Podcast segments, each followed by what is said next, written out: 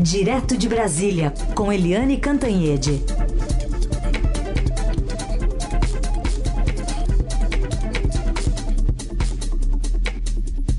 Ô Eliane, bom dia.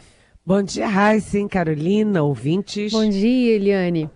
Bom, na expectativa do embarque, então, do presidente Lula aos Estados Unidos, hoje, numa análise aqui ao Estadão, a professora da FAP de Relações Internacionais, Fernanda Manhota, diz que Lula e Biden buscam, né, no resumo aqui, buscam no campo internacional meios para fortalecer a cruzada doméstica que travam contra a direita radical. E o contexto ajuda também para essa análise, né? É, com certeza, né? A invasão do Capitólio foi um dos momentos mais, sabe, graves. Foi um, um marco na história dos Estados Unidos. Imagina aqueles loucos, aqueles vândalos invadindo o Capitólio com os parlamentares dentro. Né? Os senadores e deputados estavam dentro do Capitólio, tiveram que sair correndo, ser retirados pela segurança e lá morreu gente. Né? Aqui no Brasil, a gente teve o 8 de janeiro, eles invadiram Planalto, Congresso, Supremo Tribunal Federal, mas era um domingo e não tinha gente dentro e não morreu ninguém. Além disso, a reação nos Estados Unidos, que a gente tinha até uma pitada de inveja, puxa, eles prenderam 900 pessoas, estão é, investigando, estão processando, e aqui no Brasil tinha tido aquele, aquela ameaça de ataque de invasão da Polícia Federal, tinham queimado carros e ônibus e ninguém tinha sido preso, nada tinha acontecido.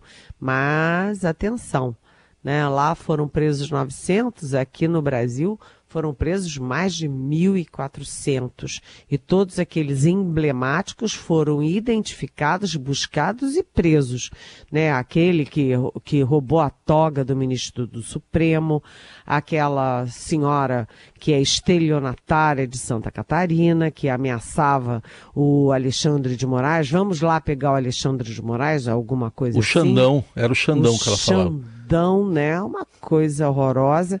Aquele que é, jogou no chão, aquela cena que dói no coração da gente, o relógio de Dom João VI. É, todos eles foram buscados, presos e ah, o inquérito está indo muito rápido. Além disso, o Brasil teve uma coisa que os Estados Unidos não tiveram né, uma união dos três poderes naquelas manifestações que até ontem, né, elas persistem de, de presidentes de poderes do Supremo, do Congresso, é, do Executivo contra as, os atos terroristas e também todos os governadores de estado. Então a reação brasileira foi muito contundente. E a pressão e o temor de, de novos atentados, de novas investidas da extrema-direita é, alucinada, é um temor tanto dos Estados Unidos, tanto do governo Biden, quanto do Brasil, quanto do governo Lula.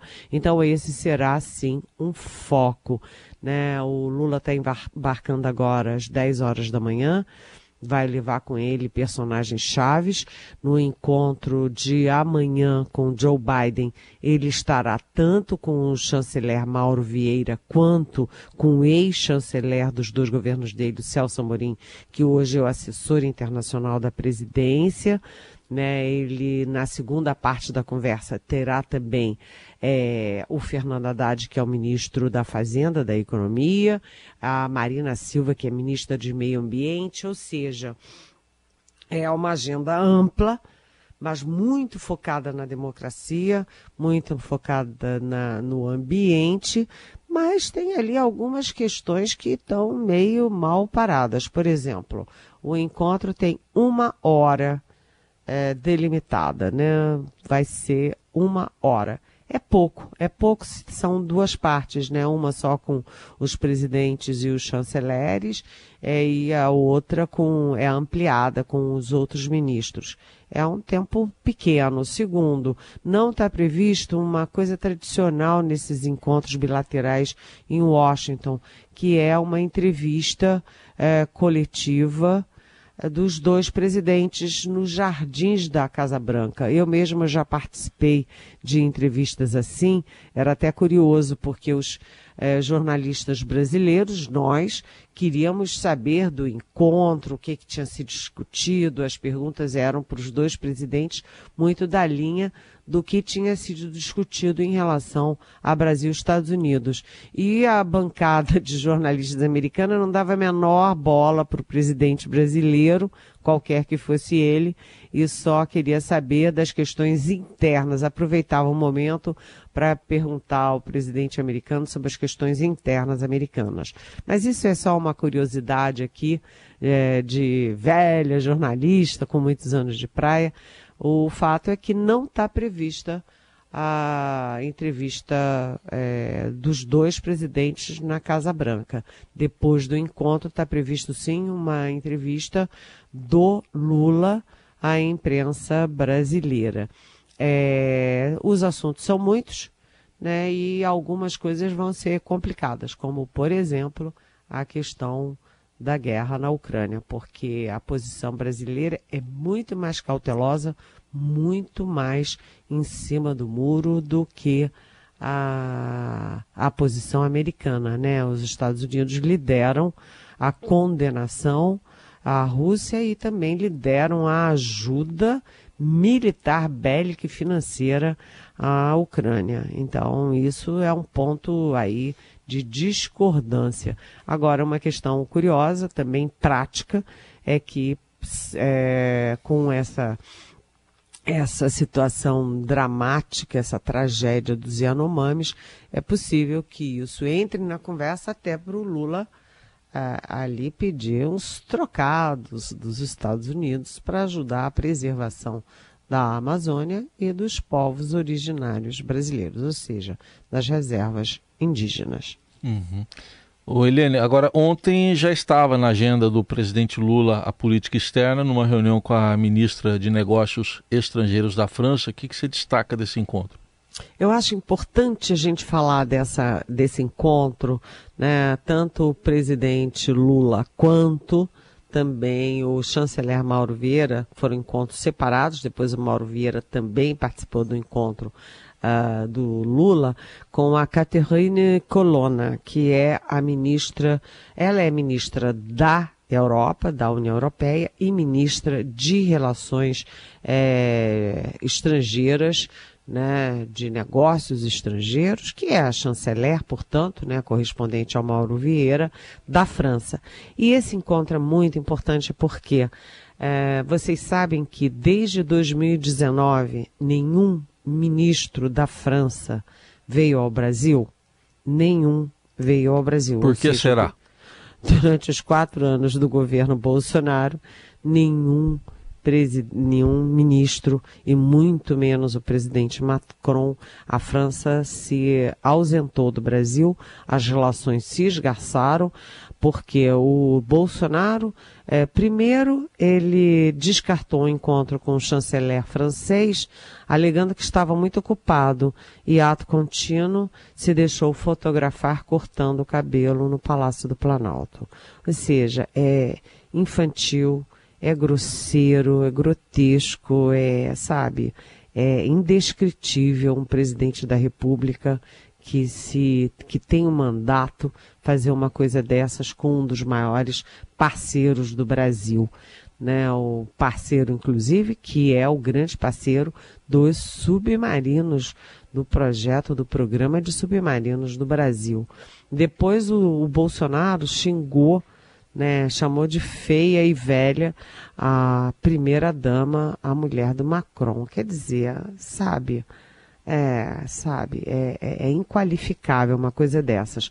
E agora o Lula e o Mauro Vieira se encontraram com a Caterine Colonna e a conversa foi uma conversa ampla, com uma, com uma, uma ampla, com uma pauta até muito semelhante com a pauta do a, a pauta que o Lula leva para o encontro do Biden né, meio ambiente, é, são relações comerciais, são relações de defesa, são relações é, de cooperação em várias áreas, é, inclusive na área cultural.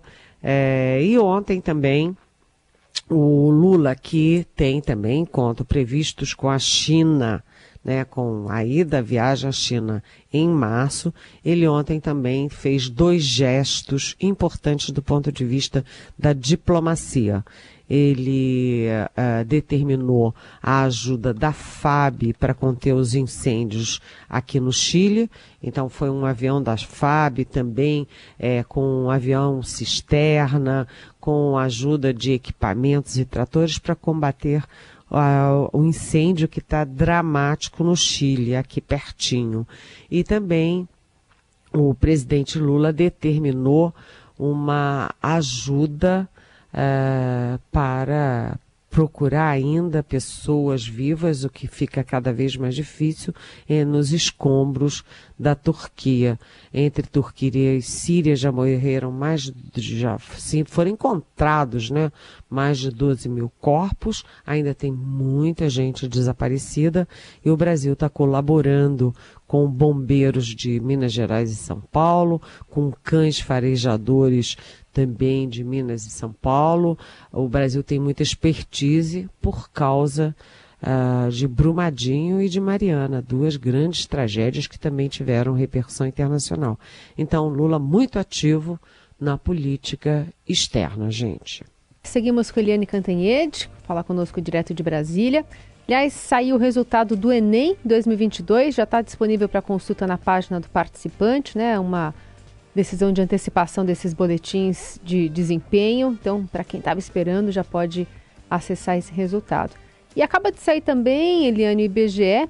Inflação oficial do Brasil, medida pelo IPCA, fechou janeiro com alta de 0,53%, ante um avanço de 0,62% em dezembro. Trata-se ainda assim do quarto mês seguido de alta. Em 12 meses, o IPCA acumulou avanço de 5,77% até janeiro índice acumulado está acima da meta de inflação perseguida pelo Banco Central para 2023. Maior impacto no índice veio da alimentação e bebidas, seguida de grupo de transportes. E essa notícia já embasa um próximo assunto para a gente tratar contigo, que é a eterna, ainda aparentemente, né, apesar de todo o discurso que a gente ouviu ontem de Alexandre, de Alexandre Padilha, uma guerra que o PT especificamente está emplacando contra o Banco Central e tem um porta-voz poderoso. É, o Alexandre Padilha, que é o ministro das Relações Institucionais, é o coordenador político do governo. Ele não foi escolhido à toa. Ele foi escolhido porque ele é, apesar de ser sempre do PT, ele tem sempre um discurso muito mais é, equilibrado, responsável, ele é muito cauteloso, ele é corajoso, não é que ele seja. Ele é bom de briga, ele é bom de briga, mas ele não é estridente, ele não é de trocar socos e pontapés. Ao contrário, ele tem uma retórica firme, mas não é uma retórica de guerra. E, e ele foi muito é, na, na entrevista para a imprensa, ele disse: olha, não tem fervura e não tem fritura de ninguém, muito menos do presidente do Banco Central. Ninguém está falando em rever a autonomia do Banco Central, ninguém está falando em tirar o ministro, o presidente do Supremo. Bem, isso aí há controvérsias, porque na verdade quem falou em rever, admitiu a possibilidade de rever a autonomia foi o próprio presidente Lula. É, quem está trabalhando contra Uh, a permanência do, do Roberto Campos Neto no BC até, é, que tem mandato até dezembro de 2024, é o próprio PT. Né? Aí a gente vê que na véspera na terça-feira, a presidente do PT, a Gleice Hoffmann, né, é, falou que o, o, o BC não deu um pio sobre as façanhas do Bolsonaro contra as contas públicas para se reeleger. O Lindbergh Faria, que é deputado federal, né, é, entrou com pedido de convocação do Roberto Campos Neto para se explicar sobre a questão dos juros altos. O Guilherme Boulos queria entrar com pedido é, para, enfim, para impeachment do, do presidente do Banco Central. Então ele está, o, o PT está na linha da guerra. Então, o que, que a gente vê? A gente vê que o Fernando Haddad, que também é quadro do PT, o Alexandre Padilha, que é quadro do PT, estão na linha de baixar a fervura. E a cúpula do PT está na linha de é, jogar mais álcool, mais querosene na fogueira. E o Diretório Nacional do PT se reúne na segunda-feira e vai querer uma demonstração, dar uma demonstração de que apesar do governo Lula ser um, uma frente ampla, é o PT que manda e o governo tem que ter a cara do PT. E o pior dessa história é o seguinte, é que tem essa guerra interna né, é que o Lula tem dado demonstrações de estar muito afinado com o discurso do PT, o discurso beligerante, né, e, e isso, claro, que reverbera no Congresso Nacional. Ontem o Lula res, é, reuniu os líderes né, da base aliada, 16 partidos, aliás, União Brasil não mandou os líderes, mandou o presidente Luciano Bivac, que está em guerra com os líderes na Câmara e no Senado, mas o fato é que são 16 partidos e uh, nesse, nesse encontro o PT fez questão de continuar ali na linha de socar o presidente é, do Banco Central. Isso é ruim, é ruim porque é uma sinalização de que o Lula é que não deu ainda nenhum sinal de que está preocupado com a responsabilidade fiscal. O Lula, que quer baixar os juros na canetada, repetindo a Dilma Rousseff, um, um dos maiores erros da Dilma Rousseff, quer baixar a inflação também na canetada, é que o Lula está enfim, ele está menos Lula de Lula 1 e 2 e mais Dilma Rousseff, né? É, na condução da economia. A entrevista do Armínio Fraga, ex-presidente do Banco Central, um super economista muito respeitado, né? É, ao Estadão, nessa entrevista, o Armínio Fraga disse que o Lula está indo muito bem é, na condução da saúde, da educação, do ambiente, etc., mas que ele está escorregando no principal, que é a sinalização e a condução macroeconômica. Então, é aquela história: o Padilha jogou panos quentes, mas a guerra continua. E isso não é bom para o país, não é bom para o governo, muito menos é bom para o Lula, né? Você abaixa os juros não com canetada e não com guerra do Banco Central, pelo contrário, só piora. Você abaixa os juros tendo uma política fiscal responsável. E ninguém sabe até agora qual é a política fiscal do governo Lula. Eliane, outro aspecto aí que está gerando questionamentos, a atuação das Forças Armadas na operação de retirada de garimpeiros da terra indígena Yanomami e até ontem questionado pelo, por jornalistas sobre o papel das Forças Armadas nesse episódio, o ministro da Defesa, ele está lá em, em Roraima, o ministro José Múcio declarou que é uma questão de justiça, que tem uma preocupação também de não prejudicar inocentes. Vamos ouvir o que ele disse. Nós temos a preocupação de não prejudicar inocentes. Quando chegar essa vez, vai ficar por conta da Polícia Federal e da Justiça ver quem são os culpados que serão punidos. A Justiça é que vai avaliar, a Polícia Federal também. Quais são esses questionamentos então, Helene? Pois é, ontem até falei com o ministro Zé Múcio, eu liguei para ele lá em Roraima. É, eles tinham chegado muito tarde e eles estavam ainda na capital. Só hoje é que eles estão indo, já devem ter ido, para a região de Surucucu. É uma região que só é acessível por é, helicópteros, né? Não tem pista ainda.